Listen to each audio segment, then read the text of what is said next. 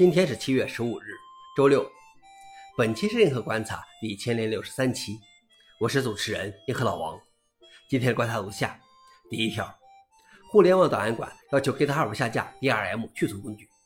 互联网档案馆向 GitHub 发出移除请求，要求移除一个名为 Digava 的工具。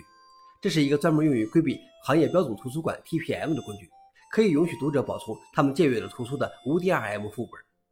互联网档案馆和其他图书馆使用这些 TPM，允许读者借阅加密图书、阅读加密图书，并归还加密图书。值得注意的是，互联网档案馆并没有得到版权所有者的授权提交这份移除通知。GitHub 满足了他的要求，但随后该软件代码出现在了更多地方。消息来源：Torrent Freak。老王点评：嗯，被出版商揪着不放的互联网档案馆，抽出手来打击一下盗版工具。第二条是，Meta 公司将发布 Llama 的商业版本。Llama 是 Meta 开源的大型语言模型 LLM，于今年二月公开发布，并提供给研究人员和学者使用。它有七十亿、一百三十亿、三百三十亿和六百五十亿等不同参数规模。开源的 Llama 中并没有包括其所使用的权能数据，但很快这些权能数据被意外泄露，并迅速引爆了一系列基于它的开源创新。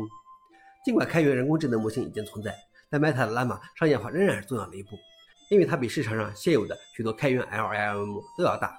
而且它来自全球最大的科技公司之一。消息来源：DDNet。老王点评：先开源培养生态，然后再基于此推出商业版本，这是一步好棋。最后一条是，GDK 对 macOS 的支持将降到尽力而为的状态。Dynami 的开发者们正在考虑是否退役 macOS 上的 GLab 和 GDK 持续集成 CI 构建工具。除了 CI 硬件老化之外，CI 维护者对 macOS 也没有太多经验，而 GDK、GLab 的开发者对 macOS 开发也不是特别感兴趣或熟悉。如果没有志愿者站出来处理 macOS 特定的回归问题，macOS CI 生成器可能会被逐步淘汰。反过来，GTK、GLab macOS 支持会降到尽力而为的状态，并依靠下游打包者和消费者来测试更改。消息来源 f o r e n i x 老王点评：毕竟苹果公司不感兴趣，用户也寥寥无几，开发者自然也没有足够的动力和支持来进行。不过，还是有几个可以在 macOS 上运行的不错的智能软件的。以上就是今天的硬核观察。想了解视频的详情，请访问随附链接。谢谢大家，我们明天见。